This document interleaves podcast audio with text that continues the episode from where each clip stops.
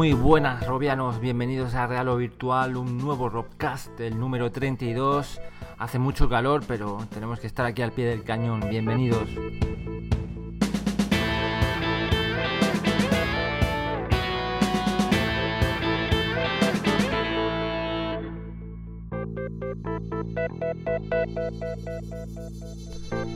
Pues estamos en verano, el calor aprieta bastante, eh, pero bueno, van saliendo noticias de realidad virtual y aquí estamos para contarlas. Muy buenas Ramón, ¿qué tal? Muy buenas Alejandro, pues sí, sigue el calor, seguimos, bueno, los que tenemos suerte de vivir en el sur, pues contamos con la playica ahí para refrescarnos.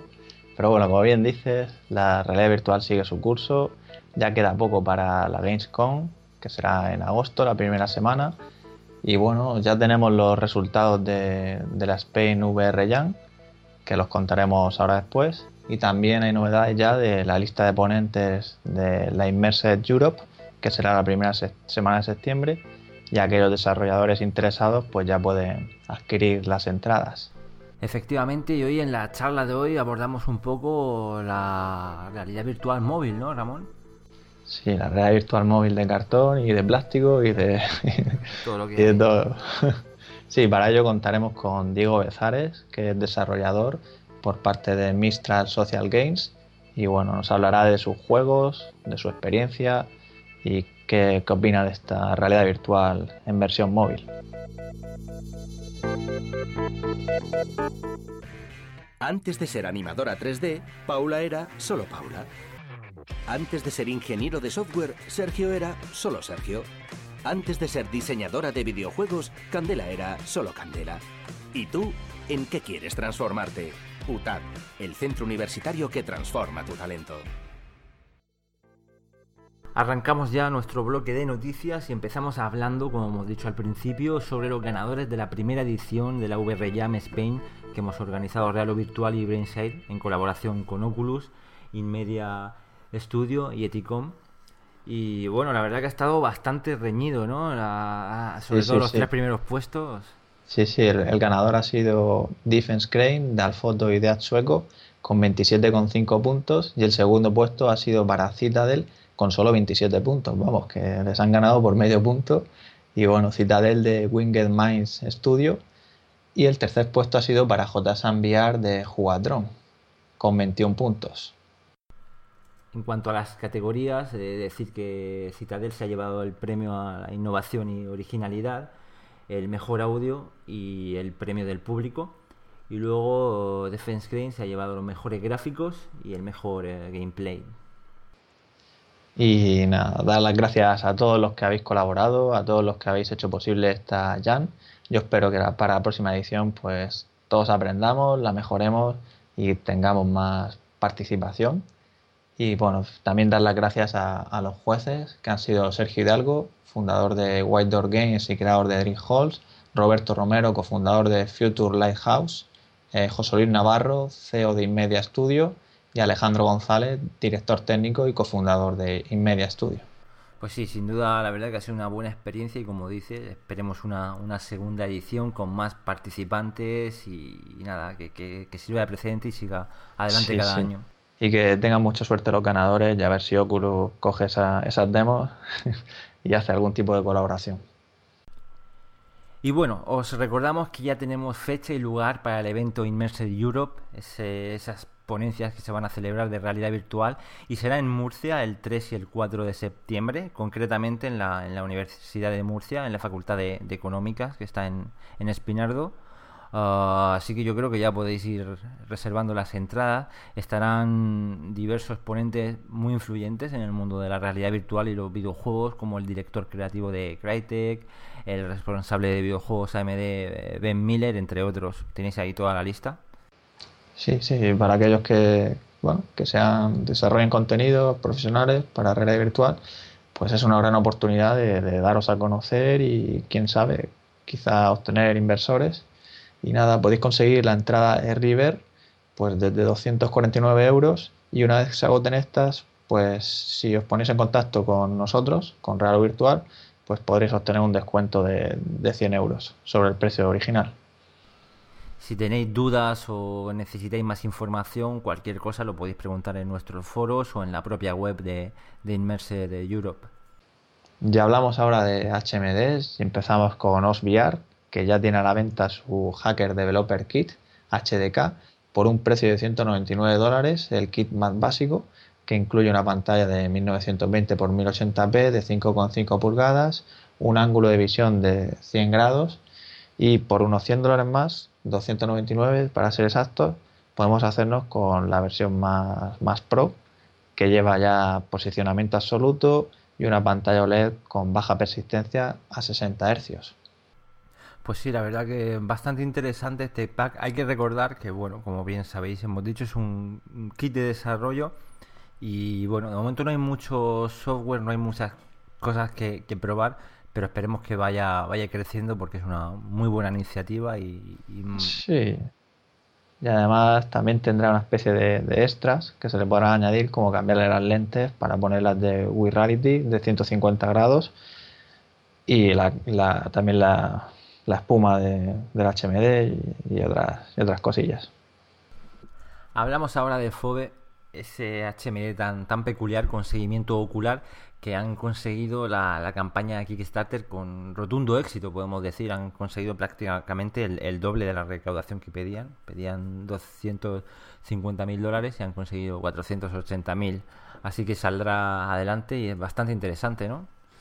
Sí, entre sus inversores está Samsung o Valve, con lo cual pues FOB estará integrado con Lighthouse y Steam VR y nada, veremos a ver si es compatible con los juegos de HTC Vive, quién sabe.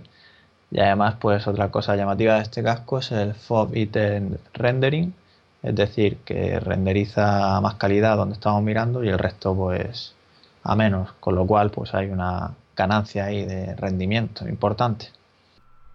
Pasamos ahora a hablar de HTC Vive.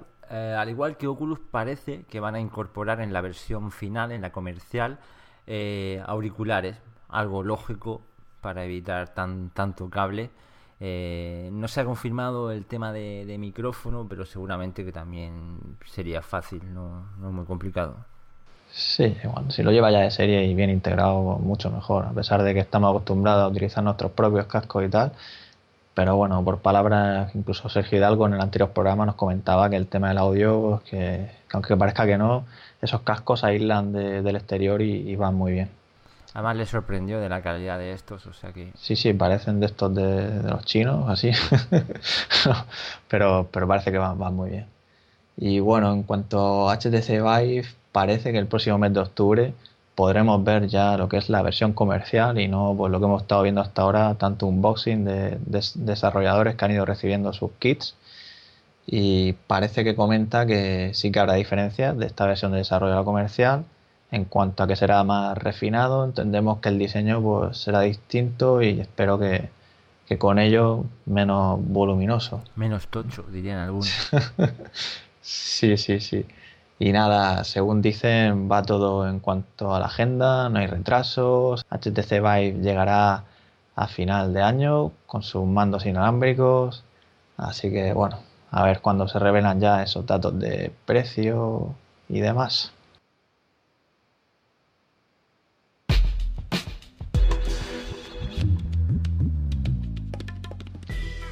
Y le toca el turno a Oculus, que sigue comprando empresas. En este caso le toca el turno a Pebbles Interface, empresa israelí especializada en la detección y el seguimiento de las manos, que pasa a formar parte de Oculus VR y bueno, aportarán su experiencia en este campo.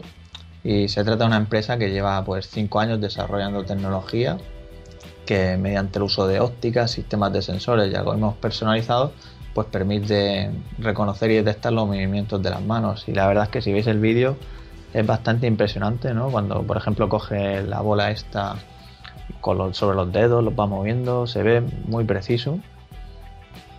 Tiene muy buena pinta la, precisión, si luego no, no, falla y no hay problemas de superposición y tal, pero lo, que vemos ahí, a ver, coge la, bola esa que dices con un trozo de papel, una caja, la pone encima, va jugando con la física, está bastante bien. Además el papel, lleva un papel de verdad, él cogido y, bueno, va jugando ahí, es que Sí, el tema es que lo de, lo de reconocer objetos, además de las manos, puede dar mucho juego. Imagínate que, que, tú mires hacia el J y lo, lo pueda dibujar en la pantalla y tener información de dónde ponemos los dedos. Puede ser muy interesante si se hace bien.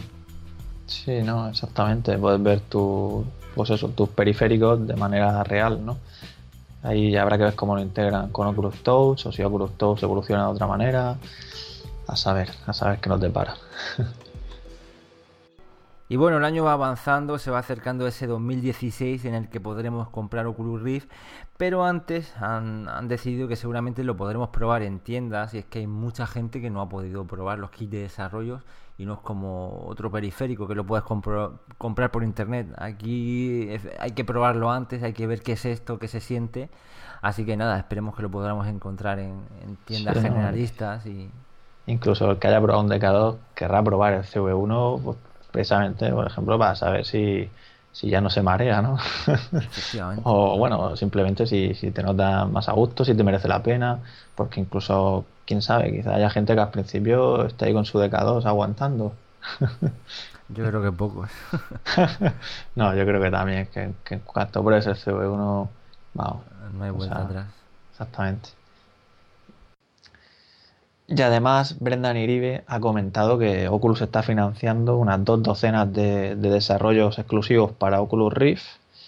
Y bueno, según comenta Parmer Lucky, este movimiento pues, pues es algo natural y vería lógico que HTC Vive pues hiciera lo mismo, sacando por ejemplo un Half-Life 3 exclusivo para su HMD. Y es que además, pues comentan que claro, que los dispositivos de Oculus en SteamVR pues no van todo lo fino que deberían. Y claro, es normal que lógicamente lo están desarrollando para que vaya fino con el HTC Vive. Hablamos ahora de realidad aumentada. Eh, Google Glass sigue vivas. Eh, van a sacar una nueva versión eh, mejorando todo. Ya han quedado un poco obsoletas. en principio serán mejoras tanto de rendimiento como de batería. La pantalla será mucho más confortable. Antes había que mirar mucho hacia arriba y hacia la derecha para ver las cosas. Así que bueno, mm, es un proyecto que sigue adelante y... Sí, sí, sigue vivo, tiene cierta competencia y a ver en qué queda la cosa. Siendo Google, seguro que yo creo que al final algo, algo sacarán. Y un nuevo éxito, en este caso de la empresa Neurodigital, que finalmente ha conseguido la financiación en Kickstarter de Globe One ese guante áctico que pudimos probar en Raro Virtual y también tuvimos a Luis Castillo como invitado del podcast en el que nos contó pues todos los planes de Grog One y nada, desde aquí darle la enhorabuena, muchas felicidades y esperemos que, que la cosa vaya adelante y triunfe. Y que le echemos pronto el guante. Más campañas y además de las que nos gustan a nosotros, como la que propone Bill Wine, se trata de cuatro superventiladores, son como cuatro torres de altavoces, pero producen aire y como tendremos una super habitación ahí con el andador, con todo, la verdad que... Sí, sí, la verdad es que si recordáis aquella noticia de Petal, que lo hemos comentado muchas veces, era precisamente algo así. Lo que pasa que en ese caso eran ventiladores pequeños, no eran esto que parecen altavoces gigantes y bueno, el, tema es, yo creo que tiene muchas posibilidades, ¿no? A nivel de inmersión y tal, pues imagínate, ¿no? Un juego en el que vas volando o algo, o que te pase un, una nave o simplemente aire, ¿no? Hay aire en la calle. es curioso, ¿no? Y puede ayudar mucho al tema de la inmersión. Además será compatible también con X1 y con eh, PlayStation 4, así que... Sí, sí, sí. Y bueno, en cuanto a precio, pues los Early Bird pues cuestan unos 200 euros eh, y pretenden recaudar unos 45.000 euros y la campaña concluye pues el 16 de agosto. Eh, todavía tienen tiempo, pero la verdad es que este tipo de iniciativas pues es difícil, ¿no? Pues sí, lo que podemos hacer es poner en el medio los cuatro ventiladores, lo que propone también eh, Catwalk. Se trata de otro andador aún más grande de, los que conocemos, revoluciona un poco el, sistema que, hemos visto. Tiene una como una columna, para que os hagáis una idea, si os recordáis del juego del ahorcado, hace algo así. Te puedes colgar desde arriba, lleva una barra y te puedes dejar caer en plan geo total ahí. Sí. en este caso te cuelga de, la cintura, ¿no? Te engancha de la cintura y tienes esa libertad, pues porque no vas con el círculo este que, lleva Virtuis o Virtualizer para sujetar tu cintura. Y en ese tema, pues parece que sí, que, que tienes más libertad, pero no sé, Habrá que ver cómo se comporta esto girando, porque al tener la columna detrás, quizá cuando estiremos los brazos o algo, lo mismo le metemos un puñetazo. viaje, ¿no? la verdad que llama, llama, la atención. Ahí tenéis en la página, podéis ver el vídeo, no tiene desperdicio. Sí, además eso, se comenta que podrá usarlo personas de hasta 140 kilos, hasta 2 metros de altura. Yo me quedo ahí por los pelos, que mido 1,90. Y, y bueno, se conecta por USB, hay que implementar su SDK, que ya lo están haciendo compatible para Unity. Y en cuanto a precios, pues el Early Bird estará en unos 399 dólares, luego se podrá comprar por 499 y la campaña pretende conseguir 100.000 dólares y es hasta el 22 de agosto. Queda un mes, no van mal, llevan ahora mismo casi 60.000, unos 58.000 y, bueno, a ver si sale. Yo esto lo veo más en, un, no sé, en unos recreativos, pero tener esto en casa... Sí, yo, madre mía. Yo me gustaría probarlo, ¿no? Porque comentan que llevan sus zapatos especiales para deslizar. O sea, para deslizar no, o sea, precisamente lo que comenta eso, que, que es una sensación natural, no, no de deslizarte, ¿no? Que es lo que nos pareció un poco el año pasado en, en la Gamescom con el Virtualizer que era un poco ahí deslizarte y luchar ahí. Totalmente inútil ese principio, ¿eh? Para andar.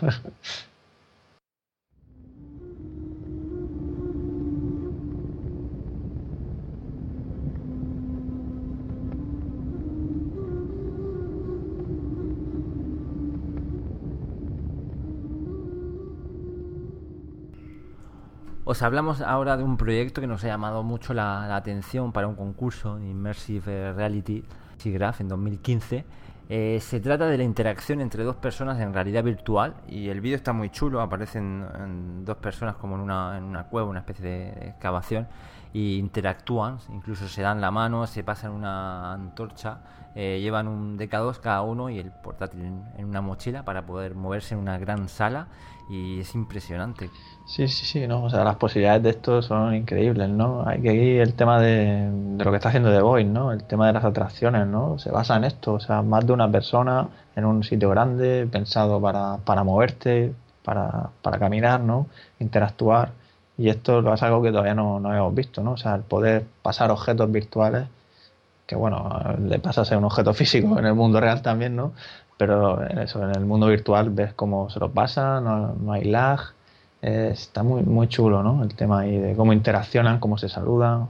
Yo le veo grandes posibilidades a esto y quién sabe en un futuro si los juegos, pues el tema de, de Steam VR, ¿no? Con la habitación, pues podéis ir a casa de tu amigo y meteros los dos ahí en la sala y jugar quien dice como quien dice a un Left 4 en cooperativo.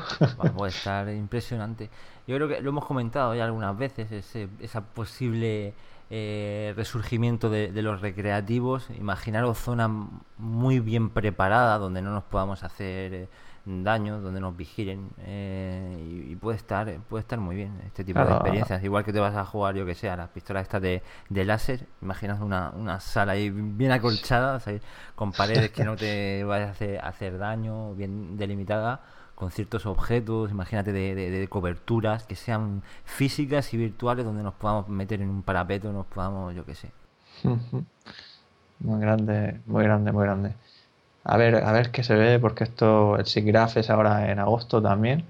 Y estos, o sea, este proyecto va a participar en el concurso, que como has comentado, de Immersive Realities. Y nada, a ver si llegan más vídeos y más novedades. Y hablando del parque de atracciones, pues Disney World cierra su conjunto de atracciones de realidad virtual. Y bueno, para todo el que haya leído la noticia y hayáis visto el HMD que se ve, pues no os extrañaréis de, por qué han cerrado, ¿no? no, sabemos las características, pero parece un alien. La, pobre chica parece un alien. Quién sabe, hemos estado, es un HMD especial para jugar a Alien Isolation. Vaya No, la verdad es que no sé si este será el último modelo que tendrían disponible, pero pero bueno, nos da ese, ese concepto ¿no? de, cómo ha cambiado la realidad virtual de la época de los 90 a día de hoy, ¿no? Lo que, lo que viene. Yo creo que Disney puede invertir un poquito más. Sí, sí, han cerrado y lo que va a ser es que va a ser una experiencia de la NBA, de baloncesto. Así que a ver qué es lo que hacen y si vuelve la RV. Bien, y si nos gastamos todo nuestro dinero en la HMD y luego no nos queda dinero para viajar, podemos utilizar una versión no oficial de Google Map en la que nos podemos meter con nuestro DK2 en Google Street y bueno, son como ver vídeos de estos de 360, pero bastante inmersivo, ¿no? Pues si tanto, ¿no? O sea, si tú imagínate, yo muchas veces quiero ir a un sitio que nunca he estado y me meto en el Street View y veo dónde está la tienda o lo que sea, ¿no? Incluso piensas dónde puedes aparcar. Pues imagínate, ¿no? Meterte en realidad virtual, pues ya como si estuvieras ahí, ¿no? Cuando llegues vas a decir, anda, si está igual, ¿no? no puede, ser bastante útil el tema de, de poder viajar, ¿no? Como dices, virtualmente.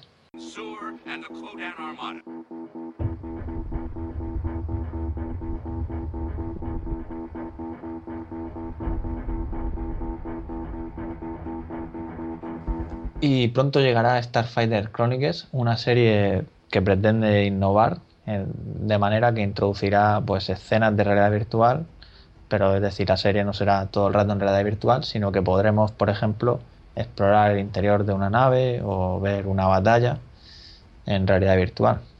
Eh, para aquellos veteranos robianos que tengan ciertos años, quizás les suene la película Starfighter La aventura comienza, ya que la serie está basada en dicha película, que ya en su época se convirtió en una cinta de culto, pues por ser la pionera en mezclar actores de carne y hueso con, con moderado 3D. Así que, bueno, una interesante iniciativa. Hablamos del año 84, la, la película original, a ver cómo, cómo está la serie. Eh, puede ser una buena iniciativa, no solo en esta película, si, si lo hicieran en, en otras. Es cierto que ahora mismo costaría mucho hacer una, una serie entera en realidad virtual, habría que generar todos los escenarios, pero así trozos, como dices, explorar una nave o yo que sé, imagínate The Walking Dead, ver un meterte en una cabaña, soportar un, ataque zombies, algún trozo así muy específico, puede estar chulo, ¿por qué no? Sí, no, a ver, si ponen cámaras como hace la gente de Young y todo esto que está saliendo ahora, para verlo en estéreo, pues puede ser muy, estar muy bien, ¿no?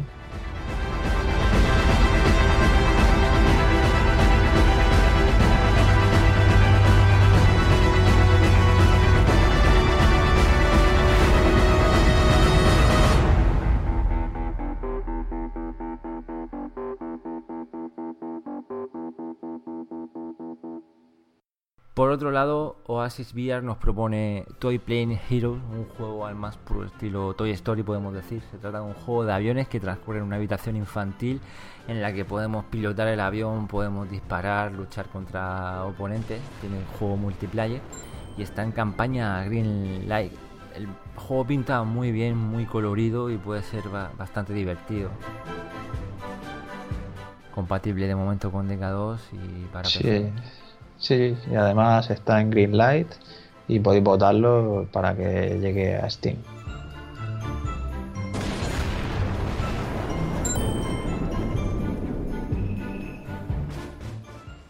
Nuevo juego compatible con Steam VR, se trata de Talos Principal, un juego de exploración y puzzle creado por Crotin, padres de la saga Serious Sam. Juegazo. Sí, sí, sin duda. Juegazo cooperativo y bueno, su última actualización, ya que el juego está disponible desde diciembre de 2014, pues es compatible, como hemos dicho, con SteamVR. Hay que añadir un parámetro de, lanzamiento para ejecutarlo.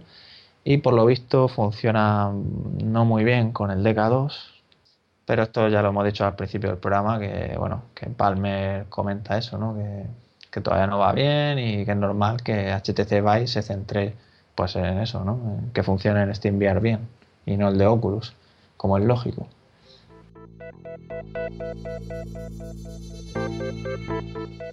Antes de crear su propia empresa tecnológica, Alberto era solo Alberto. Antes de ser directora de marketing digital, Alicia era solo Alicia. Estudia de tecnológico en UTAD y decide en qué quieres transformarte. Matricúlate con un 30% de bonificación. UTAD transformando tu talento.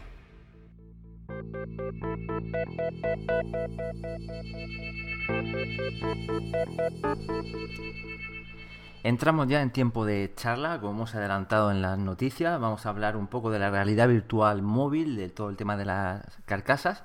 Y hoy tenemos como invitado a Diego Bezares, eh, es un desarrollador y ha fundado la empresa de videojuegos Mistral Social Games. Y bueno, ya está por aquí. Eh, muy buenas, Diego, ¿qué tal? Hola, ¿qué tal? Buenas tardes. Bienvenido, saludamos también a Juanlo, muy buenas. Hola, ¿qué tal, Rubianos? Pues bienvenido, Diego. Y bueno, antes de entrar a, en la charla de la realidad virtual móvil y de preguntarte por, por tus desarrollos, pues como a todos los invitados que tenemos, pues nos gusta preguntaros pues de dónde viene ese interés por la realidad virtual y cuál fue el primer dispositivo que, que pudiste probar.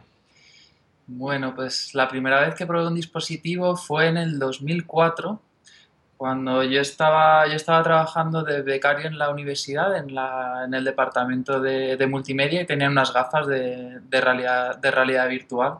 Y yo ya estaba desarrollando un juego en tres dimensiones y lo, y lo adapté. Y ya en el 2004 pues hice un jueguecito que funcionaba en realidad virtual. La verdad es que fue, fue muy interesante. Y luego he estado 10 años desarrollando para videojuegos en distintas empresas, etc.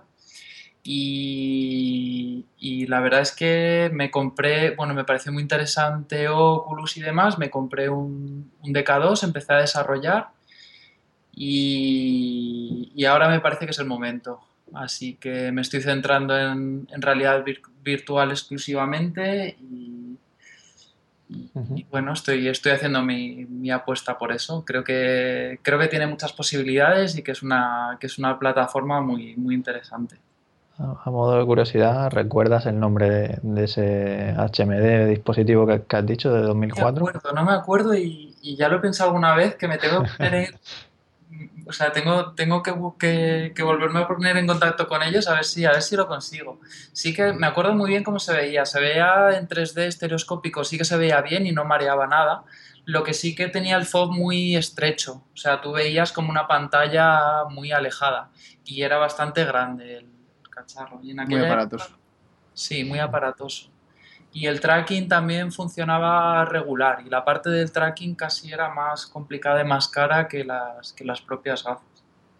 Pero vamos, y sí, y había cosas curiosas porque en esa época estaba muy de moda la realidad virtual y Nvidia y, y las tarjetas y los drivers estaban empezando como a desarrollarse para realidad virtual se vendía, bueno, había, había distintas formas de ver juegos en, en, en 3D con gafas, más, había más 3D de gafas que, que realidad virtual. Pero sí, fue efectivamente, el, el 3D Vision y todo eso estaba muy sí. de moda. Bueno, sí. eran los primeros tiempos, sí. Sí, sí, sí. Pero bueno, yo en aquella época lo vi de una forma, pero ahora lo veo muy distinto. O sea, he, he, yo he visto varias cosas, pues cómo explotaba la plataforma móvil, así bastante de, de dentro, y otras cosas como realidad aumentada, etcétera. Y, y, a mí ahora, o sea, y, y, nunca me ha dado tan fuerte como, como ahora con la realidad virtual. O sea, sí que le veo muchas posibilidades a la realidad virtual ahora. Cosa que... Vosotros en, en, tu empresa, en Mistral Social Games, ¿estáis más centrados ahora mismo en lo, en lo que es realidad virtual móvil o, también pensáis trabajar con Oculus, las dos cosas? ¿En qué, en qué, punto, en qué punto estáis? Pues mobile first, que es, una, que es algo que no se habla mucho de realidad virtual, pero así es un poco como lo veo yo. Primero el móvil, a mí me parece más interesante. La, la realidad para, virtual para móvil. Creo, creo que tiene mucho potencial porque al final Oculus, Morpheus, etcétera, está claro que son experiencias mucho mejores y más completas y, mucho mejores, pero, pero yo creo que, que pueden vender, o sea, que al final están dirigidos a un, a un nicho de personas que se van a comprar ese, ese dispositivo y, que tiene un precio alto. Ahora mismo tiene precio muy alto, porque no hay que pensar solamente en Oculus, sino en Oculus y el PC que tienes que comprarte para mover el Oculus, lo mismo con Morpheus y la PS4, etc. Entonces, creo que esos dispositivos irán un poco más lentos, aunque vendan muy rápido, pues tardarán en vender millones de, millones de dispositivos, pues eso tardará. En cambio, los móviles es que lo veo aquí, ya, es que tenemos, tenemos todos móviles que, que, con, que con buenas gafas, gafas bien diseñadas, pues podríamos tener experiencias muy, muy interesantes en realidad virtual. Sí, de hecho los móviles ahora mismo es, es lo que más hay. comentamos hace poco que, que se había que Google había enviado ya más de un millón, 1,1 millones de cardboard, me parece, desde, que salió. O sea que es una de las cifras realmente marea comparando con, no sé si del, del Oculus Rift sumando DK1 y DK2, había 100, 150.000 o así, me parece, vendido. O sea que... Claro, y es, y es normal. Y eso que, y eso que no sé, mm, hay mucho campo por delante en diseño de, de, dispositivos tipo cardboard yo creo que, y, yo creo que va a pasar, que de aquí a seis meses eh, vamos a ver dispositivos bien diseñados y, que funcionen bien con unas gafas. Sí, yo la verdad que todo el tema este de la telefonía móvil y realidad virtual lo veo como una evolución lógica, un dispositivo más, autónomo, pero sí que es verdad que también hay que tener mucho cuidado con el tipo de carcasas estas chinas que te salen ahora con eh, lentes de muy mala calidad porque la, la, experiencia puede, puede ser muy diferente a la que te puede ofrecer, no sé, te nombro Gear VR con un Samsung Galaxy o, un Note. Está claro, es lo que os decía, que ahora mismo yo veo totalmente caótico el tema de Cardboard. O sea, de hecho el Cardboard 1, la versión 1, que es la que tiene casi todo el mundo y la que se sigue comprando casi todo el mundo, las lentes son súper pequeñitas, son son como 20, 20 milímetros de diámetro, me parece que eso es demasiado pequeño y no se ve bien y no funciona. A mí en realidad, o sea, a mí lo que me convenció fue, un, fue Oculus. O sea, ver, ver a dónde podía llegar, tener la sensación de presencia y ver que tenía vértigo en una montaña rusa y que me temblaban las piernas, vamos. Eso fue lo que me convenció, el, el verla el donde vi el potencial. Y luego en, las gafas es donde pienso, o sea, con el móvil es por donde creo que va a empezar a, llegar a la gente, de verdad. Sí, yo creo que se trata de experiencias que aunque sean un poco limitadas en el móvil en cuanto a calidad y demás, también a día de hoy hay que tener en cuenta que igual que te hace falta una, Play 4 con un Morpheus y un, PC, y un PC bastante caro también, en un móvil para tener una experiencia que, sea mínimamente buena también necesitas un, buen pepino de móvil, ¿no? Un móvil muy caro, tipo un Note, un, S5, un S6, no sé, hacen falta también móviles muy, muy caros y, y con buenos sensores, porque claro, ahora mismo con un móvil malo, si cualquier experiencia de realidad virtual en un carboar que consiga una tasa de fotogramas muy baja, la experiencia también puede ser muy desagradable. Yo pienso que la realidad virtual móvil la veo más, como el futuro que, como el presente, aunque sí que puede servir para que mucha gente la conozca, pero yo a día de hoy he probado muy pocas experiencias móviles que no sean para, para Gear VR, por ejemplo, que pueda decir que, realmente son buenas o, por lo menos de una, de una calidad suficiente. Sí, pero yo ahí o sea, yo creo, es lo que has dicho, por ejemplo, VR da, da bastante buena calidad y excepto por los sensores que tiene externos, que tiene menos latencia, o sea, esa es la única electrónica que tiene en realidad. Sí, para, mí, para, mí es, eh, para, mí es, una de las cosas más importantes también, porque la verdad es que los acelerómetros de los móviles en general mm, dejan un poquito que desear. Sí, sí. Y yo también pienso que se van, que se van a ir desarrollando. O sea, que giroscopios, por ejemplo, no ha, no ha habido la necesidad de poner, de poner giroscopios en los móviles que tengan una latencia baja. Pero, pero probablemente no sean mucho más caros. Y aparte tampoco estoy seguro de que el problema sean los sensores en sí como el sistema operativo. O sea, la ah, latencia igual, igual... Sí, que, Android tenga mucha latencia y demás, ¿no? Claro, y, y, si Google se lo toma en serio, que parece que se lo está tomando en serio, pues simplemente con actualizaciones en el sistema operativo y y a lo mejor los móviles dentro de, dentro de un año de gama media o baja, es que tenemos ya un, un Gear VR. Porque pantallas de 6 pulgadas, de 2K y lo que os estoy diciendo, con un sistema operativo, pues Android tomándoselo en serio, el tema de la realidad virtual y, y con sensores y pantallas un poco pensadas para, esta, para esto, yo, yo creo que sí que puede, puede haber bastante rápido, como en un año y medio o así, eh, experiencias bastante buenas con, tu propio móvil. Y a un coste De todas formas, ahora mismo yo creo que el mayor problema que tiene el, el VR móvil es simplemente pues el, las gafas, o sea, que las lentes eh, sea, o sea, que las lentes sean buenas y que sea un buen diseño para, para, el, para el móvil que tenemos, que ahora mismo lo veo totalmente caótico. Sí, porque además los dispositivos a lo mejor tampoco son tan ligeros como nos gustaría. A ello hay que sumar el peso del móvil también, bueno, excepto los de cartón, que lógicamente esos son muy ligeros, pero la, todo tipo de carcasas de estas que hay por ahí, chinas y demás, pues a lo mejor también le sumas el peso del móvil con su batería y demás y se te queda un, cacharro bastante pesado. Sí. y empiezan a salir diseños, diseños muy, muy divertidos y muy, muy interesantes, la verdad. El tema también es eh, gente que a lo mejor nunca ha probado realidad virtual y prueba por primera vez una carcasa de estas tipo cartón o algo, por ejemplo, puede que entre mucha luz, también es importante la, ergonomía de la, de la, carcasa que te aísle una experiencia buena de realidad, de realidad virtual alguien que ha probado ya Oculus y tal, pues sí que puede decir, joder, esto es una mierda, hablando más. pero eso también es delicado, que tenga una, una buena hora ergonomía. pero, tampoco vas a pensar eso, ¿no? O sea, yo lo he probado las dos cosas y no pienso. No lo piensas si, lo pruebas por primera vez, es lo que, lo que te digo. Si has probado No, pero a ver, sí que lo comparas y tal, pero quiero decir, para probar ciertas cosas y tal, como puede ser vídeos 360, estereoscópicos y tal pues con un carboard que no hace falta ni colgártelo en la cabeza, que lo coges con las dos manos un momento, te pones a mirar un ratillo, pues sí, yo, está mal.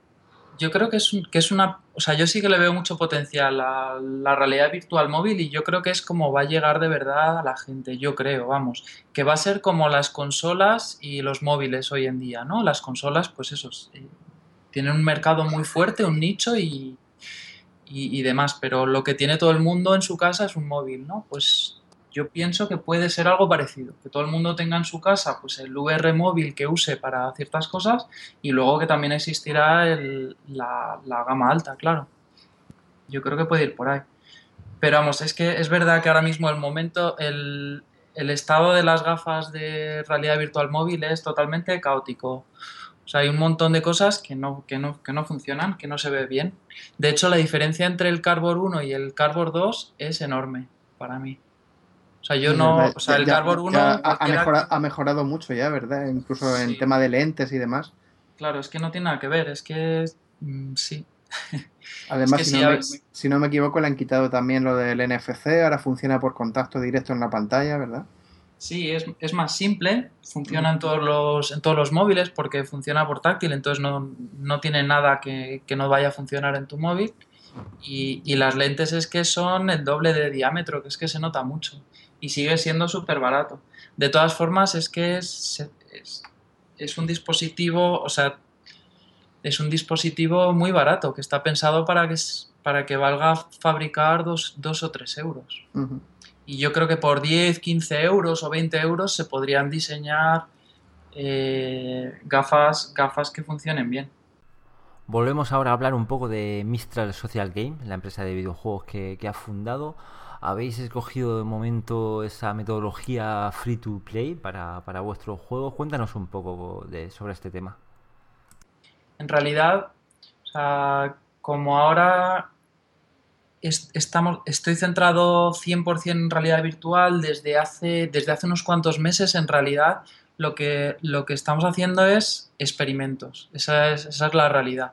Aprender lo que es realidad virtual, conocer un poco el, el, mercado, eh, probar, probar cosas. esa es, esa es la, la, realidad. En el primer juego, en el, de, en el del carrito de la compra, sí que, sí que monetizábamos un poco con, publicidad, pero en el segundo ni siquiera ni hay publicidad ni hay, ni hay pago dentro del juego. O sea, es un experimento para, para, aprender cosas, aprender cosas técnicas, aprender cosas de cómo funciona la distribución, o sea, cómo, cómo llegar a la gente y qué cosas se pueden hacer. Es que ahora mismo el, el free to play es complicado para la realidad virtual porque el free to play necesita una masa muy grande de, gente que, todavía, que todavía no está. Entonces, ahora mismo yo lo veo un poco más fácil por el haciendo cosas premium o similares, pero, pero bueno, es complicado. La verdad es que está empezando la realidad virtual y es, complicado. Como, como, bien has dicho, el primer juego es este de, de compras en realidad virtual Eh, para aquellos que a lo mejor no, lo conozcan, ¿podrías contar un poco en qué consiste? Sí, es, un, es del género de los de Hidden Objects, de objetos escondidos. Entonces, lo que quería probar yo ahí, o sea, con prototipos y demás que había hecho, lo que vi es que en realidad virtual me iba mejor eh, experiencias calmadas, ¿sabes? Tranquilas, no, no con mucho movimiento de, de cámara ni, ni, con mucha acción. Y luego también quería, quería que fuera algo donde tuviera sentido la realidad virtual y 360 grados. Y otra cosa es que también vi que una de las cosas que te apetece hacer con, con las gafas siempre de realidad virtual es explorar el entorno. Entonces esto consiste en que tienes un carrito de la compra con tres objetos y tienes que buscarlos en las estanterías. Las estanterías que están alrededor tuyo. Entonces te tienes que girar, pues eso, pues muchas veces lo tienes a la espalda o en otro sitio y te vas moviendo por el supermercado buscando los, los objetos. Y todo el control es solamente con la mirada, o sea, mirando a, la, mirando a las cosas. Si miras a un botón eh, eh, un par de segundos, pulsas el botón y para coger las cosas cuando las encuentras, pues las miras y, las, y, ya las coges. Entonces, ese es el tipo de cosas que estaba, que estaba experimentando con, con, ese primer juego. ¿Y cómo fue la experiencia de, de programar dicho juego? para Cardboard. O sea, difiere mucho de, quiero decir, hay mucha diferencia de, hacer un juego sin realidad virtual, ya que como comentabas, has estado tiempo desarrollando juegos. ¿Cómo ha sido? Pues es muy, es muy parecido. Yo utilizo Unity de, como, motor y realmente es muy parecido. Ahí utilicé el, SDK de, de Cardboard y también lo publiqué en Oculus. Y realmente es eso, es mm, no es mucho problema hacer algo en realidad virtual, es, es, fácil. Si has hecho ya algo con Unity o para móviles, no es complicado. Lo difícil es el cambio de diseño, ¿sabes? Que, cambia todo, el, el, cómo controlar las cosas o, buscar un juego que, tenga sentido. Que más que problemas de, digamos, de, desarrollo de programación, tienes problemas de, funcionalidad, de cómo diseñar la aplicación. Exacto, exacto, es exactamente. No es tanto problemas técnicos normalmente, aunque bueno, de rendimiento es, es, es complicado, pero bueno, los móviles ya son complicados de por sí, así que estamos acostumbrados. Sí, además en los móviles también el problema que veo yo es que es muy parecido al del PC, ¿no? Que hay una gran variedad de, tarjetas gráficas, de versiones, de sistema operativo y demás. En los móviles yo creo que pasa tres cuartos de lo mismo, aunque todo funcione bajo Android, pero realmente hay una cantidad de, móviles con distintas especificaciones de, CPU, de GPU, que también tiene que, tiene que ser complicado manejar todo eso para que la aplicación vaya, funcione siempre, digamos, bien de velocidad. Sí, hay, hay mucha fragmentación. La cosa es que eso, llevamos, llevamos muchos años, o sea, desarrollando para juegos para móviles y es el, es el es parecido problema. Es verdad que aquí más, porque tiene, es más importante mantener los, los frames por segundo, mantenerlos altos, pero, pero bueno, viene a ser más o menos el mismo problema. Además aquí nos estamos centrando normalmente en dispositivos de gama media o alta ahora mismo. Claro. Sí, porque ahora, mismo los móviles de gama baja directamente son, son inviables para realidad virtual, ¿no? Por tema de, resolución, de potencia. Sí, para empezar el giroscopio. O sea, yo creo que lo primero que tiene que tener un móvil es giroscopio. Una vez que tienen el giroscopio, pues ya cuanto más resolución tengan mejor, cuanto más grande la pantalla, bueno, estás unas 6 pulgadas, algo razonable, pues, pues mejor y cuanto más potente, mejor pero lo importante es que tenga giroscopio, por lo menos. Entonces, en este caso ha sido sencillo exportar el juego para DK2, exportar el juego para Carboard, ¿no? Sí, sí, no es, sí, no es, no es mucho problema. Los, los SDKs no son, no son muy distintos y, y sí que sí que es bastante, sí que es bastante fácil. El mayor problema normalmente, ahora que hay, ahora que Oculus tiene un control, el mayor problema va a ser el control. ¿Sabes? O sea, una cuestión de diseño de juego, de que si has diseñado el juego para que te funcione para el mando de la Xbox, eh, pues claro, eso luego no puedes contar con que la gente con el móvil lo tenga. Sí, porque si, es verdad lo que comentaba de que el móvil tiene una gran penetración y todo el mundo tiene un móvil, pero no todo el mundo tiene un mando Bluetooth para el móvil, evidentemente. No, no. Sí, sí. ¿Y, qué os parece lo del mando lo del mando lo, del mando de Xbox que viene con Oculus? Fue, fue la gran sorpresa, nos quedamos con cara de loco. Hasta, hasta que apareció Oculus Touch al final de la conferencia nos quedamos muertos, dijimos no, no puede ser, pero luego dice, pues en verdad lo han clavado, joder, es el mando que todo el mundo utiliza ahora mismo y no sé, sorprendente fue al principio la palabra. Sí, yo sí pienso también que, que, que, realmente sacaron eso porque el, el, touch no estaba listo en un tiempo razonable, porque si no yo es que yo sigo sin verle mucho sentido a, darte un ya, Y supongo que también porque ya habría muchos desarrolladores con que, han que habrán invertido mucho en ese sistema de control y si le cambias ahora todo, digo yo, vamos. Claro, pero yo de todas formas también pienso que el, que el touch podría funcionar, digamos, sin, quitándole la funcionalidad de, de, posicionamiento y demás, pues más o menos podría funcionar como un controlador normal, porque al fin y al cabo tiene también tiene gatillos, tiene, tiene también el control analógico, pues no sé, yo pienso que, también podría haber funcionado como controlador estándar, pero bueno. Sí, no sé, yo, creo, a mí la verdad es que no me gusta mucho lo de ponerle un mando a realidad virtual, no lo, no lo veo. Eh, según ellos, para la experiencia estar en tercera persona, pues es lo ideal. Así que. ¿Qué, ¿Qué, van a decir? claro, claro. Pero bueno, sí que es verdad que, como dices, casi todo el mundo pues suele tener el mando en el ordenador, ¿no? Para jugar Sí, yo, yo, sí pienso que la, gran mayoría de la gente a la que ha ido enfocada el DK1 y el DK2, pues son gente que tiene un PC potente, que, le gustan los juegos, que le gusta tal. Y yo creo que el noventa y tantos por ciento tenemos un mando ya de Xbox 360. Entonces, no sé, yo lo, veo un poco redundante también que venga ahora con, otro mando.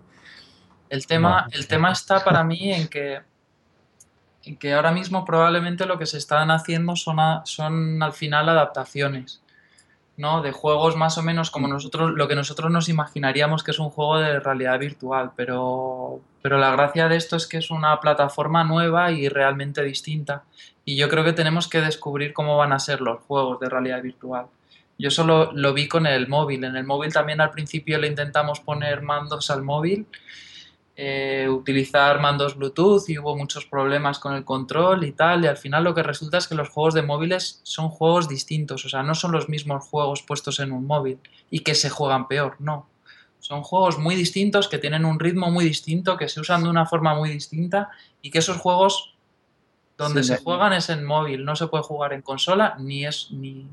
son, cosas necesitan, necesitan sus propias soluciones también para el tema del control, la interfaz y todo eso. Exacto. Y yo creo que la realidad virtual, supongo yo que será, que será así.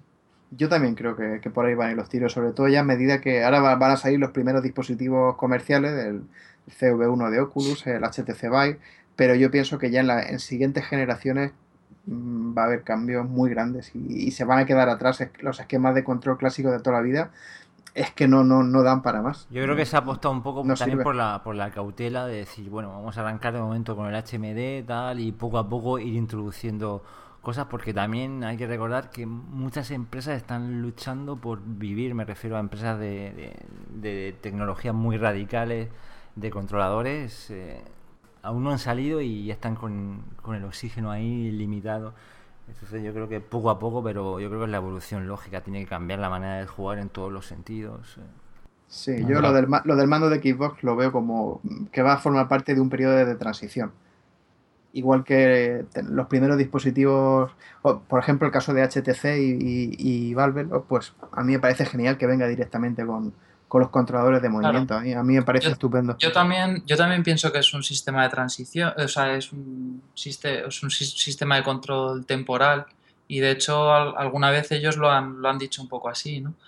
Pero como desarrollador es un problema porque, porque si hubieran sacado algo más parecido, por ejemplo, a lo que ha sacado HTC o Morpheus, que, que tracking posicional de las manos al final, que te puedas ver, ver las manos en el espacio, en la posición y pulsar botones, pues ya estandarizarías un poquito lo que es la primera generación de realidad virtual y, podrías diseñar juegos para esos controles.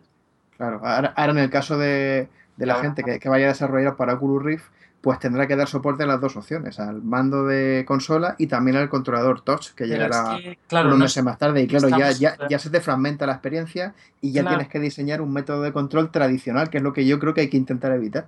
Claro, porque no es un problema técnico. El, no es un problema técnico, sino de diseño del juego, que realmente diseñarías y harías un juego totalmente distinto si el control es con las manos, pues donde están posicionadas tus manos en el espacio, pues como, como el HTC Vive o, Morpheus, de si es con un mando, ¿sabes? Entonces, no, puedes, no se puede adaptar bien un juego de una cosa a otra, o sea, tú lo puedes portar, eso sí, pero pero no, o haces un juego para una cosa o haces un juego para otra. yo lo veo muy delicado y pienso eso, que es el juego el que se tiene que adaptar porque hay algunos controles que de momento no, no me imagino eh, eliminarlos, no me imagino jugar sin un volante, no me imagino jugar con un volante virtual cuando tengo un volante físico, un J, yo prefiero, sí que es verdad que a lo mejor hay, una, hay que pintarlo virtualmente, como hemos hablado al principio en, la, en las noticias, que es lo que está intentando Oculus, que lo pueda ver, ¿vale? aunque lo, dibuje virtualmente, pero la sensación de agarrar un J es un volante y sentir el, el feedback, yo creo que hay que ver, hay que buscar un equilibrio. Sí, a mí lo que me gustaría es que los controles fueran que te pues que te traqueen al final el cuerpo lo más posible, que ahora mismo sería traquearte las manos, ¿no? Hmm. Y luego Aparte de eso, pues claro, que haya periféricos como lo del volante que dices o un montón de periféricos más que vayan, que vayan saliendo y ya muy específicos para cada cosa. Claro.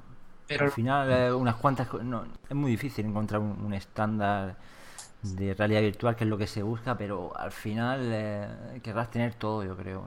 Y, y, en la realidad virtual, vamos, el mundo de la simulación está es, es algo que, que está esperando que llegue con, vamos, desesperadamente. Y ahí, por lo que hemos comentado, volantes, joysticks específicos para distintos tipos de juegos, todo eso hay que plasmarlo en realidad virtual. O sea, ahí, no, ahí no, no, vas a inventar nada nuevo porque ya está inventado. Si vas a simular una nave espacial, tú ya puedes tener en tu casa los, mandos de una nave espacial.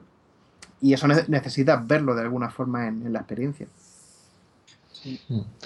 es complicado lo que decís. Y a ver, pues no, lo que comentamos de, las empresas es que, por ejemplo, sin ir más lejos, está el caso de Quingate Mind Studio, ¿no? que, está haciendo su juego para Razer Hydra, pensando en controladores como sea Oculus Touch o los mandos de, HTC Vive. ¿no? Entonces, claro, yo recuerdo que él decía, eh, Usuras, que quería que, su juego llegara al mayor número de gente. ¿no? Entonces, claro, tú como, como empresa, si te hacen esa, eso, lo del mando, al final pues te están quitando gente, ¿no? Y si estamos empezando, o sea, es lo que hablaba Juanlo, yo creo que HTC Vive en ese sentido lo está haciendo muy bien, ¿no? Que ya no, no fragmente y todo el mundo tenga ese dispositivo. Mm, igual que Morpheus. Y sobre sí, todo, efectivamente. Sobre todo que Oculus ahora, al, al, ser su control el que viene por defecto un mando, lo que va a tener es experiencias de juego diseñadas para mando, no diseñadas para controlarlo de forma natural con tus, con tus manos, por ejemplo. Pero bueno. Yo, estoy convencido de que con el CV2 de Oculus, que además no creo que tarde demasiado tiempo después del 1, eh, el mando va a desaparecer. Estoy seguro de que con el 2 vendrá o bien directamente ya el, touch o, nada para la gente que ya tenga el touch. Pero yo creo que al mando le tienen que dar puerta, vamos, cuanto antes.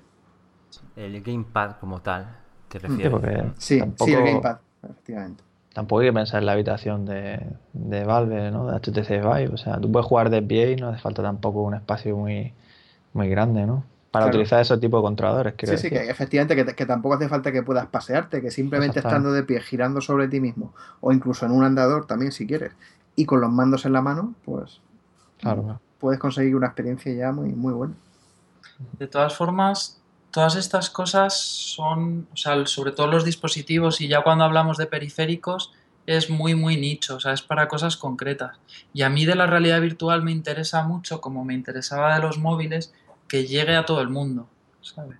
O sea, tener, o sea yo, yo lo veo como una... Yo creo que sí que tiene ese, ese potencial, que todo el mundo...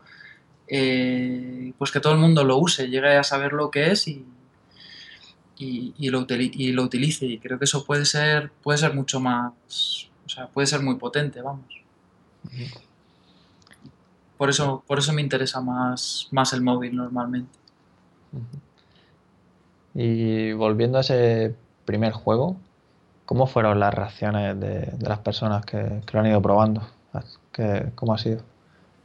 Pues yo creo que no era el juego que estaban que, que, espera la gente que va a buscar un juego de, realidad virtual en general. yo creo que no, es, es, o sea, es bastante tranquilo y, eso, yo creo que muchas veces están buscando ahora mismo los, eh, sus primeras experiencias en realidad virtual. Por eso hay tantos eh, montañas rusas y tantas experiencias así de, de, otro tipo. ¿no? Más intensas, ¿se refiere? Sí, sí, más, sí, más intensas o más, más distinto de lo que habían probado antes. ¿no? Yo, o sea, de, haberlo probado y eso, como jugaría y tal, lo, veo bien, la idea. Y lo único que me sorprende un poco, ¿no? Que, que digas lo de calmado, ¿no? Porque, claro, o sea, si lo piensas, tienes que ir contra reloj buscando los objetos para conseguir las tres estrellas, ¿no? Entonces, claro, tampoco te puedes tomar con mucha calma. Y... Eso, eso sí que es verdad. ¿Cómo, ¿Cómo, lo habéis visto vosotros? ¿Lo habéis, lo habéis probado? Sí, sí, yo por eso te digo, yo es que tengo tendencia pues, a marearme, ¿no? Incluso con el DK2, pues imagínate con el Carbobar, pues ya. Y eso que yo utilizo un S5, ¿no? Un Galaxy S5, que no va mal. Pero, guau, yo te digo que acabé fatal, ¿eh? sí, porque además, al o sea, buscaba que fuera 360, que necesitaras mirar a todos lados. Y, y sí, lo hice y lo conseguí. Lo que pasa es que también me di cuenta de que es incómodo. Te tienes que levantar o tienes necesitas una silla giratoria. Yo tenía la silla giratoria. igual que también Samsung también enfocó mucho el tema de la, de la silla giratoria también con el, con el guía. Claro, sí, sí. y que eso y es un poco y es un poco incómodo. Y en Oculus, en Oculus más todavía que... Hombre, en Oculus tienes un cable que si tienes una silla giratoria lo tiene complicado. también si tuvieras posicionamiento absoluto a lo mejor también ayudaría, ¿no? a la hora de buscar y tal, me refiero. Sí, sí. Y en cambio con el, el, segundo juego yo creo que sí que es más lo que la gente lo que la gente esperaba. El segundo juego es un juego de, de remates de cabeza de fútbol Hmm. Y, yo creo que sí que he tenido algo más, mejor feedback de, la gente, porque sí que es algo, eh, algo que les, yo creo que les resulta divertido de, probar en realidad virtual. Es la primera vez que utilizan la cabeza para, rematar con un balón, ¿no? Y, la primera vez que les, que les das esa experiencia y sí que es algo que es muy, muy propio de esto de realidad virtual. Claro, es que eso también es lo que, lo que comentabas tú antes, que, ahora mismo de lo que se trata es de aprender, tanto aprender tú a desarrollar qué funciona, qué no funciona, qué le gusta a la gente. O sea, que estamos en un punto en el que, en el que se trata de, realmente estamos descubriendo cosas nuevas. O sea, es, es, algo que no tiene nada que ver con el desarrollo de videojuegos tradicional. Claro, sí, sí. Entonces yo también, claro, lo que estoy haciendo es posicionarme en el store para, para ciertas palabras clave y para ciertos, para ciertos géneros probando siempre, claro, haciendo experimentos y haciendo experimentos y, pruebas. Y es como lo veo ahora mismo, claro, si hago, si hago un juego grande, con lo que sea ahora, creo que durante los meses que esté desarrollándolo van a salir tantas cosas, voy a aprender tantas cosas de realidad virtual y voy a querer modificarlo, ¿sabes? Prefiero dar pasos cortos, de momento. Y en el desarrollo de este segundo título, algo a destacar en comparación con el primero? Lo que fue muy rápido de desarrollar. Este sí que lo desarrollé en, dos semanas justas. Este, ah. este, fue más rápido. El otro fue, fíjate, lo, lo, lo, desarrollé con otro, con otro chico que hizo el, el arte, con, con, Aitor. Lo desarrollamos para la Jam de Oculus. Y luego no nos dejaron presentarlo por, por ser españoles, porque en España no, no por, por, problemas legales, creo no, nos dejaron presentarnos. Y este segundo juego lo hice, fue un experimento bastante, ya os digo, bastante rápido. También usaste Unity, ¿no? Sí. Sí. No, sí, como, como juego, o sea, es curioso, ¿no? Lo de darle ahí al corner. Yo conseguí colar dos seguidos, pero llegaba un momento que se iba más hacia el lado el, el, el jugador, o sea, nosotros mismos, hacia el lateral de la portería, de ahí ya me costaba enfocar el tiro hacia la izquierda. Sí, es que sí, es que los primeros son más fáciles y según vas metiendo goles te van poniendo un poquito más difícil. Ahí lo que tienes que hacer es girar el girar la cabeza como si fuera un Claro, claro, te quedas mirando, mirando cómo viene la, pelota y es jodido. Pues sí, luego recordar para la gente que lo quiera probar, que yo creo que no sé si lo hemos dicho, que se puede, lo podéis descargar en el para Android y para y para iOS, ¿no? Están en los... los... dos están en Android y en iOS y los dos los dos son gratuitos. Y sin, sin pagos dentro del juego. ¿Y estás preparando algún otro título, algo que nos puedas decir? Sí, estoy, estoy haciendo mientras tanto también algún trabajo freelance y lo que estoy haciendo de, producto propio ahora, o sea, el próximo experimento, es un simulador de, de kitesurf. Eh, es un poco más simulador que juego. Va a ser un poco más simulador de, que, juego. Entonces es intentar que algunos aspectos concretos de, de kitesurf, del deporte, poderlos entrenar o poder aprender un poco con, las, gafas puestas pues un poco el control de la cometa en tierra o aprender a levantar la, cometa, a montarla también. O sea, coger algunos aspectos y, intentar que esos, esos aspectos concretos, que claro que no es tú estar navegando por el mar, no, no todo, pero sí algunos aspectos está, que estén bien simulados, que se, que se, simulados, que se parezcan bastante a la... Y que luego te puede resultar muy útil también a la hora de practicar el deporte. Claro, sí, sí sí, que te sirvan, que te sirvan un poco de entrenamiento y que la experiencia en eso sea muy parecida. O sea, la experiencia de controlar la cometa en tierra y que sí que sea muy parecida a lo que es de verdad. Ese juego pinta bien si lo consigues simular bien ahí con todo el agua, tal, pegar saltos y demás con la cometa. Sí, Será divertido.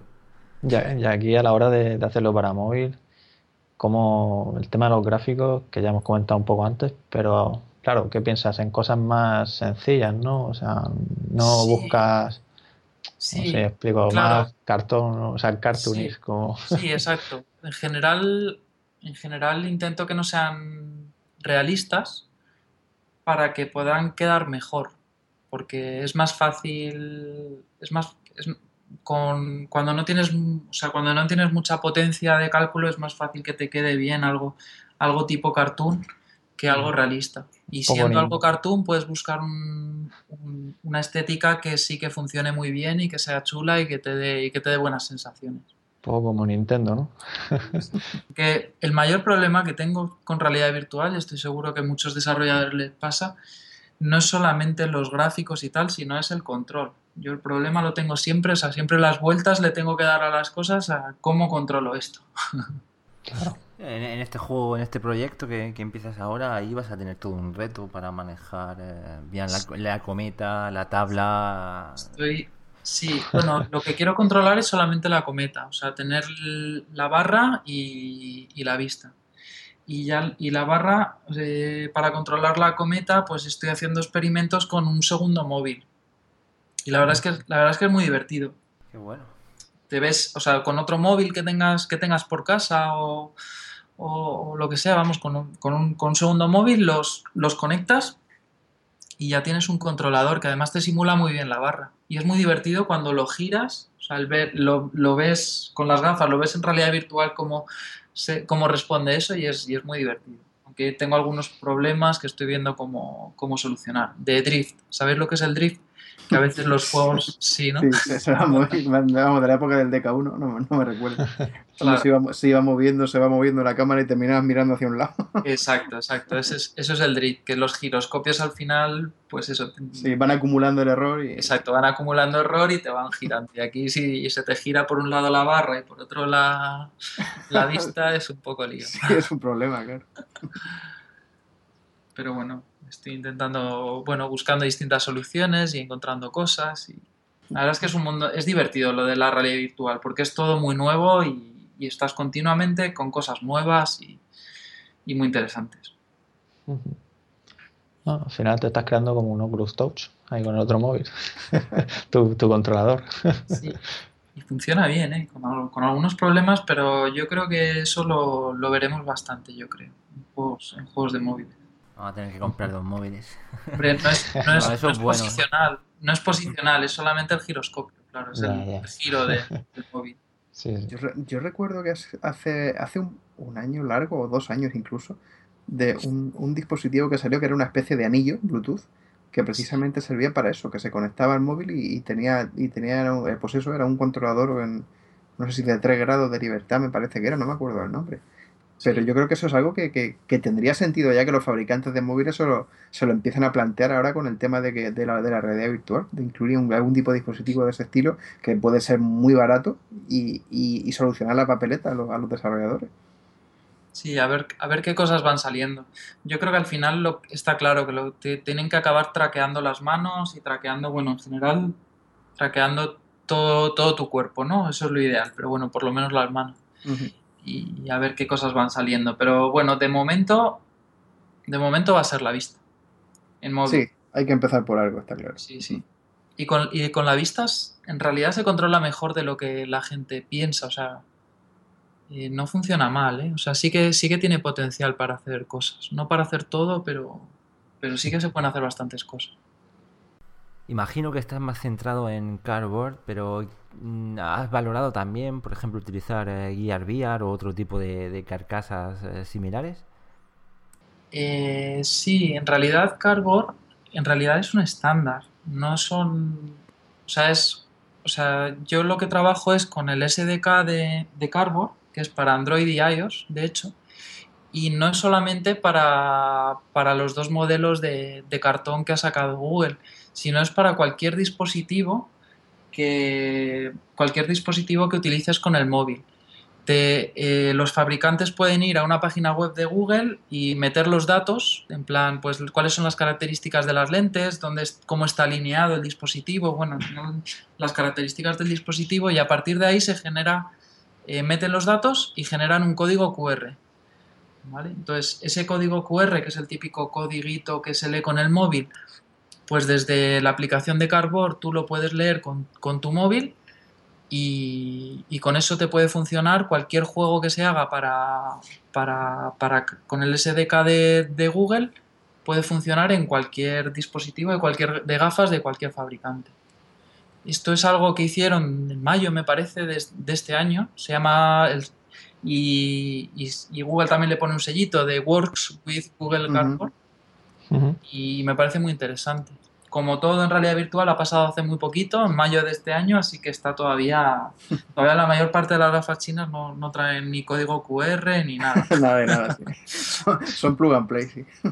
Pero bueno, vamos poco a poco, pero eso, eso, eso a mí me ha parecido un buen movimiento y además el hecho de que funcione en iOS también es muy importante.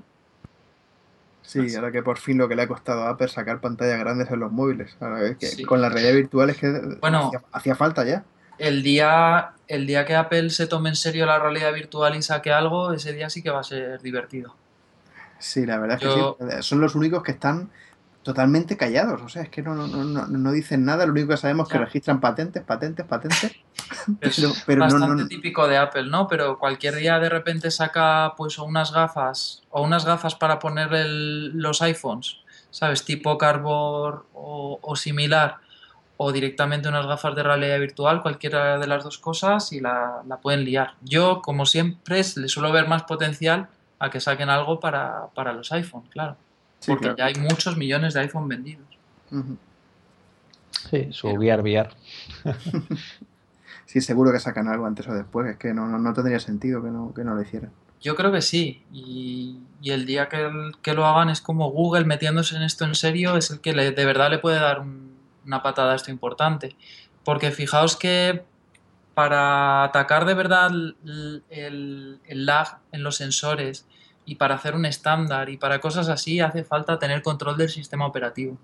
De hecho, es lo que, es lo que ha hecho Oculus con el, con el Gear VR, que, que de ahí una de las cosas que, de las que se ha encargado John Karma, que es, digamos, de, entre comillas, saltarse parte del protocolo de, comunicación de Android con, el, con, el hardware y, programarlo el apelo, entre comillas. Exactamente, exactamente. Han tenido que meterse, como Android es, es abierto y saben y, y bueno, y es para un hardware específico, que solamente dos modelos de móviles, pues han podido entrar a hacer un hack para, para, Samsung. Y entrar y solucionarlo. Pero para mí lo lógico es que lo haga Google para todos los... porque eso es algo que, como os digo, es que hay cosas que no había necesidad antes. Mm. De hecho, gracias que tienen giroscopio los móviles que no los usábamos casi, casi nada. nada más que para rotar la pantalla. las fotos. Pero es que ni eso, para eso con el acelerómetro, con el acelerómetro vale. Bueno, también es verdad. Que el... bastante que tienen giroscopio la mayoría de los, de los teléfonos. Pero que, bueno, quiero decir que, los, que el que tiene sentido que haga eso bien es, es, Google con, con, Android. Y Apple para, para, su dispositivo. Y son los que están bien situados ahí para, para eso. Y luego la Gear VR, lo que ocurre es, a mí me parece que tiene muy buena calidad es, bastante parecido al, Oculus Rift. Cuando te lo pones da mucha mejor sensación que la mayoría de los cardboard que te puedas poner. Pero al final, pero lo que pienso yo es que los dispositivos cardboard van, tienen que llegar a esa calidad. Bueno, es que no es tan difícil, es simplemente alguien que se tome en serio la ergonomía. Porque al final es un móvil de, de ¿cuántos? 5 pulgadas y medias el, Note 4 o, de, 6, no sé, de 5. Eh, casi 6, Sí, 5 con, 8. Pues al final es eso y unas lentes. Y sí, que es verdad que tienen, lo que estamos diciendo, tienen unos sensores externos sin lag y tienen hackeado el sistema operativo Android de Samsung para que no tenga lag. Pero eso son cosas que puede hacer puede hacer Android de forma más, más sencilla. Sí, y yo estoy convencido de que Google lo va a hacer. O sea, con Carbon está demostrando claramente que, que le interesa la realidad virtual. Y es cuestión de tiempo que, que, cambien el sistema operativo y que, y que permitan un acceso mucho más rápido a, bajo nivel a lo que son los sensores. Y para mí ya tiene un problema, a mí me gusta mucho, sobre todo porque además enseña que, esto va en serio. El, el, VR móvil sí que va en serio, que sí que, sí que puede tener calidad. Entonces sí que, sí que me gusta mucho y que hayan sido los primeros y pioneros y tal. Yo creo que sí que dice mucho eso de Samsung. Pero por otra parte, eso para mí es un mercado muy pequeño, claro, son dos móviles o los que sigan sacando y las, las tiendas de distribución de contenido de marcas, incluso Samsung que es grande, pero bueno, da igual, yo, eh, yo para ser rentable necesito tiendas más grandes en realidad, como, pues, como sea Apple, eh, Google Play o, Pasa que han, apostado por un estándar de, calidad bastante alto para ofrecer una experiencia, podemos decir, perfecta. Y para llegar a eso con un cardboard tienen que pasar años que sea más, más caro, porque al final suma todo. Necesitas una buena pantalla, 2K, lo otro. Sí, caro, un móvil es caro ese móvil. Sí, Samsung y Oculus lo que han decidido es sacar una experiencia unificada de calidad ya en lugar de esperarse a que, digamos, Android y el resto de los fabricantes se vayan poniendo las pilas poco a poco en cuanto a software y hardware. Sí, ya hacen bien. Yo creo, yo creo que dentro de un año la gama media de móviles, sí, perdón, de un año o año y medio, que es muy poco, o sea, es como es ya, eh, con gafas más o menos baratas, sí que se puede tener una, una experiencia muy parecida al Samsung Gear VR se pasará a 2K, o luego Samsung sacará 4K o 11K, como la noticia que vimos el otro día. Eh, pero sí, es que avanza un poco el tiempo y sea más barata. Si no, me, si no me equivoco, el mes que viene presentan el Note 5 y me imagino que tendrán más resolución que el 4. Sí, y luego pasa una cosa, no todo es... O sea, no, no todo es calidad en, en la experiencia, la usabilidad también es muy importante. No sé si tenéis, o sea, si tenéis un DK2, pero por ejemplo yo lo uso muy poco, porque el hecho de, de montarlo todo, conectar el ordenador, o sea, todo lo que tengo que hacer para llegar a empezar a jugar, sea, no, no, no, yo, eso, no lo veo de cara yo, yo, lo tengo, yo, lo tengo, fijo conectado, entonces claro. en, mi, caso es muy rápido, pero bueno, también es que por ejemplo nosotros, nosotros tres concretamente, también somos jugadores de PC de toda la vida, entonces pues bueno, nosotros no, no nos supone nada, pero sí que es verdad que que para otra gente sí que puede ser un poco más, más, engorroso. Y sobre todo a día de hoy, tal y como funciona, que si la pantalla extendida, que si el modo directo, que si no sé qué. Y los cables, a mí me matan. los cables, claro. Cable en realidad virtual. Lo hemos hablado muchas veces, ahora mismo el requerimiento es de un usuario experto, no, no un usuario mm. avanzado, no, experto. Ahora mismo manejar un Oculus Rift, un DK2. Sí, a día de hoy, tal y como está el, el runtime y el SDK de Oculus, tienes que ser un usuario muy, muy avanzado. Yo creo que todas las gafas están orientados a, al final a vosotros. están, yo creo que están orientados a la gente que tiene consola en su casa. Por poner un ejemplo claro, ¿no? ese es el, ese es el, mercado al que, al que yo creo que van dirigida por lo menos la primera generación de estas, porque es que es un PC el que necesitas pues de mil y pico euros más, la, más Oculus o tener, o tener una PS4, ¿no? Mm. cambio ahí es donde veo el móvil va a toda la gente que no, que no, que no tiene una consola en su casa, pues todo el resto del mercado les puede llegar la realidad virtual a través de, de los dispositivos yo, móviles. Yo no sé, no sé si fue Palmer o Brendan Irai, Brendan uno de estos dos que sí que comentó hace tiempo que, que tenía muy claro que el CV1 era para entusiastas y que, pues, digamos, para abrir un poco el mercado, que esos entusiastas se lo enseñen a, a, sus amigos, al resto de la gente y a partir de ella futuras generaciones, pues, de, de, de Oculus o de cualquier otra marca, pues ya tengan el camino un poco más abierto. Pero aquí, evidentemente, va a ser el, mercado de los jugadores de, los más hardcore, digamos, van a ser los que, los que van a tener que, abrir. Y John Carmack, yo le he oído ir mucho más allá y decir que a él lo que le interesa, lo que le parece interesante es la realidad virtual móvil a John Carmack y además hablando de gamas bajas. Mm, es decir, que, que lo que le interesaba era conseguir hacer llegar a todo el mundo esto que estaba viendo él que era que podía ser tan potente, ¿sabes? y, yo creo, y yo creo que esa es la razón por la que John Carmack está centrado exclusivamente en Android. Porque fíjate tú que eso, de tener a un, a un genio como él en, Oculus y que, y que esté en Oculus esté a punto de sacar su, su CV1, su versión comercial, y tener a un tío como Carmack centrado en Android, parece raro, ¿no? Pero claro, es que es porque ellos realmente piensan ya a medio o largo plazo. Y, ellos, tienen, ellos, tienen, clarísimo que el futuro es la realidad virtual. está claro, es que yo creo que llevamos dispositivos en el bolsillo, pues de, es que caros, de 300, 400 euros, y que yo no sé cómo, qué casualidad ha sido, que es que son las características, las características que necesita la realidad virtual. Es que al final Oculus tiene una pantalla de 5 pulgadas y media con una resolución que es a la que están llegando ahora los móviles y que tienen unos sensores que son parecidos, es verdad que son con un poco menos, con mejor latencia y tal, lo que han tenido que desarrollar, pero que se puede hacer igual en móvil y, que los móviles tienen mucha menos potencia, pero sin cables. Entonces, bueno, no sé. De todas formas, es verdad que ahora mismo, ya os digo que a mí lo que me convenció eh, fue Oculus, claramente. O sea, yo el ver las posibilidades, el notar lo que es la presencia, es, donde vi claro lo, que era la realidad virtual, que todavía le queda al móvil.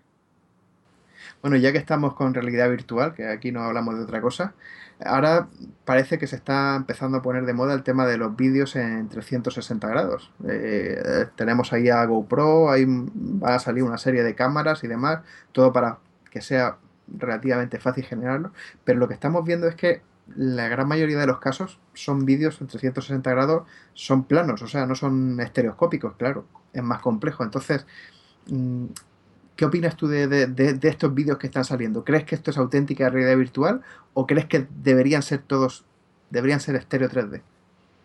Bueno, yo creo que sí que hay mucha diferencia de calidad, que el estereoscópico 3D yo creo que sí que, sí que aporta mucho y que, y que es muy interesante. definir algo como auténtica realidad virtual, pues tampoco, tampoco, no sé, tampoco, tampoco me gusta, ¿sabes? Si de momento estamos en que podemos tener dispositivos baratos de vídeo 360 grados, aunque no sean estereoscópicos, pues bienvenidos sean. Aunque es me gustaría... ¿El qué? Es el primer paso, digamos. Claro, es el, es, el, primer paso y está bien y creo que se pueden hacer cosas con eso ya mm, muy interesantes. Pero claro, no me, gusta, me gustaría que no se quedaran ahí. De hecho, me gustaría que fuera rápido hacia el estereoscópico. Empujarles un poco hacia allá, que sí es difícil, pero no es tan complicado y, y no sé, yo creo que, la diferencia es muy grande, la verdad. Sí, sí, no, es que... Yo, los que, los que probamos del, en el Gear VR del, del Circo del Sol, por ejemplo, es una pasada. Claro, es, que... 360 grados estereoscópico es alucinante. Cuando ves en comparación uno plano, pues te quedas ahí como que te falta algo, ¿no? Sí, yo sí, yo a las empresas y todo, yo sí les pediría en la medida de lo posible 3D, pero bueno, claro, luego se hará lo que se pueda, me imagino pero yo sí que noto mucho la diferencia de calidad y, está bien enseñar a la gente lo que es un vídeo 3D estereoscópico para que pueda pedir esa calidad. ¿sabes? Porque la gente no sabe si está viendo lo estereoscópico o no hasta que no ve uno estereoscópico. Cuando lo ve estereoscópico y por lo menos cuando se le acerca algo, lo, lo tiene clarísimo. Sí, ahí ya se nota mucho también. también me ha parecido increíble el de, el de Parque Jurásico, también en el Gear. Ese vídeo también es una pasada. Cuando el dinosaurio se te acerca y te pone la, la cabeza delante de ti y notas la profundidad y demás, es que, es que no hay color. Más, de uno se ha quitado ahí rápidamente. sí, sí, seguro. sí, sí. bueno, yo creo que hay mucho vídeo, ahora mismo hay mucho vídeo 360 sobre todo, y también irá viendo mucho vídeo 3D, es, es normal porque es otro, y ya sin, hablar, sin hablar de, ya no me quería meter, sin hablar de, pornografía, o sea, ahí lo, cambia, lo cambia todo, o sea, es... Sale siempre, es impresionante. Yo estoy en todas las... ¿eh? Sí, sí, en, todas las charlas, en todos los... hasta en conferencias, en, todos lados sale, sale el tema, así que, así que yo creo que sí que, sí que es un tema importante. Ahí sí que, ahí sí que hay estéreo. ahí la gente se está poniendo las pilas. Sí, fíjate como todas las empresas que están saliendo sí que están ofreciendo ya, lo, incluso aunque no sea 360, aunque sea 180 grados, pero, pero estéreo, estéreo 3D. Bueno, para, lo que es eso, yo creo que con 180 de sobra. Al final, igual, eh, o sea, puede ser una razón por la que la gente tenga Cardboard y los tenga pues activos y al final también después pues jueguen a juegos y, hagan otras cosas. De hecho, yo creo que en realidad como vaya, o sea, la gente va a comprar eh, dispositivos de estos con, con, con killer apps, ¿sabes? Con cosas que realmente quieran y realmente necesiten.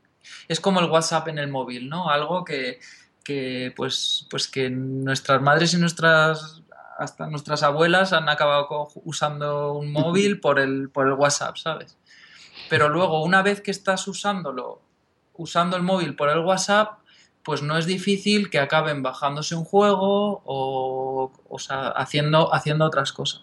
Pues yo creo que, que hacen falta esas killer apps en, realidad virtual, esas aplicaciones que realmente la gente utilice de forma continua y, y que te hagan imprescindible el dispositivo, que no sea un, un, show de circo la realidad virtual, sino algo que realmente uses y sea, y sea útil. Y el porno podría ser, podría ser la, clave.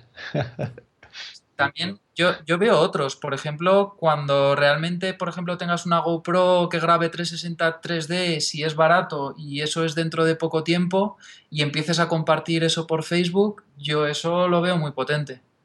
Sí, eso, eso en cuanto consigan simplificarlo, sobre todo que sea automático, que la gente pueda grabar los que ponga su, cámara en un sitio y empiece a grabar y que no tengan que andar luego con historias de, postproducción y de unir trozos ni de Claro, claro. Eso, eso, eso, lo va a petar, vamos, eso, está, clarísimo. Sí, es Vivir experiencia, es que la caña. Es que eso es, es que eso es muy, sí, yo lo veo muy, muy potente, muy, muy fuerte y, y puede ser una razón para la que todo el mundo use realidad virtual. Y luego de ahí irán a juegos y a otras cosas. Vale, pues vamos llegando ya al punto final de, esta entrevista y como siempre agradecer a nuestro invitado, a Diego, por haber compartido su tiempo con, nosotros. Nos ha parecido súper interesante y bueno, estamos de acuerdo con él que la evolución lógica del futuro es la, la realidad virtual móvil y nada, darte las gracias también de mi parte, Diego. Muchas gracias a vosotros por invitarme a hablar de realidad virtual. Gracias, Diego, por estar con nosotros también. Y nada, despedirme de todos los robianos. Que paséis un estupendo verano y no dejéis de lado la realidad virtual en estos días. Igualmente, muchas gracias, Diego. Y bueno, ya cuando vayas sacando más, más jueguillos y tal, estoy seguro de que volveremos a hablar. Vale, perfecto.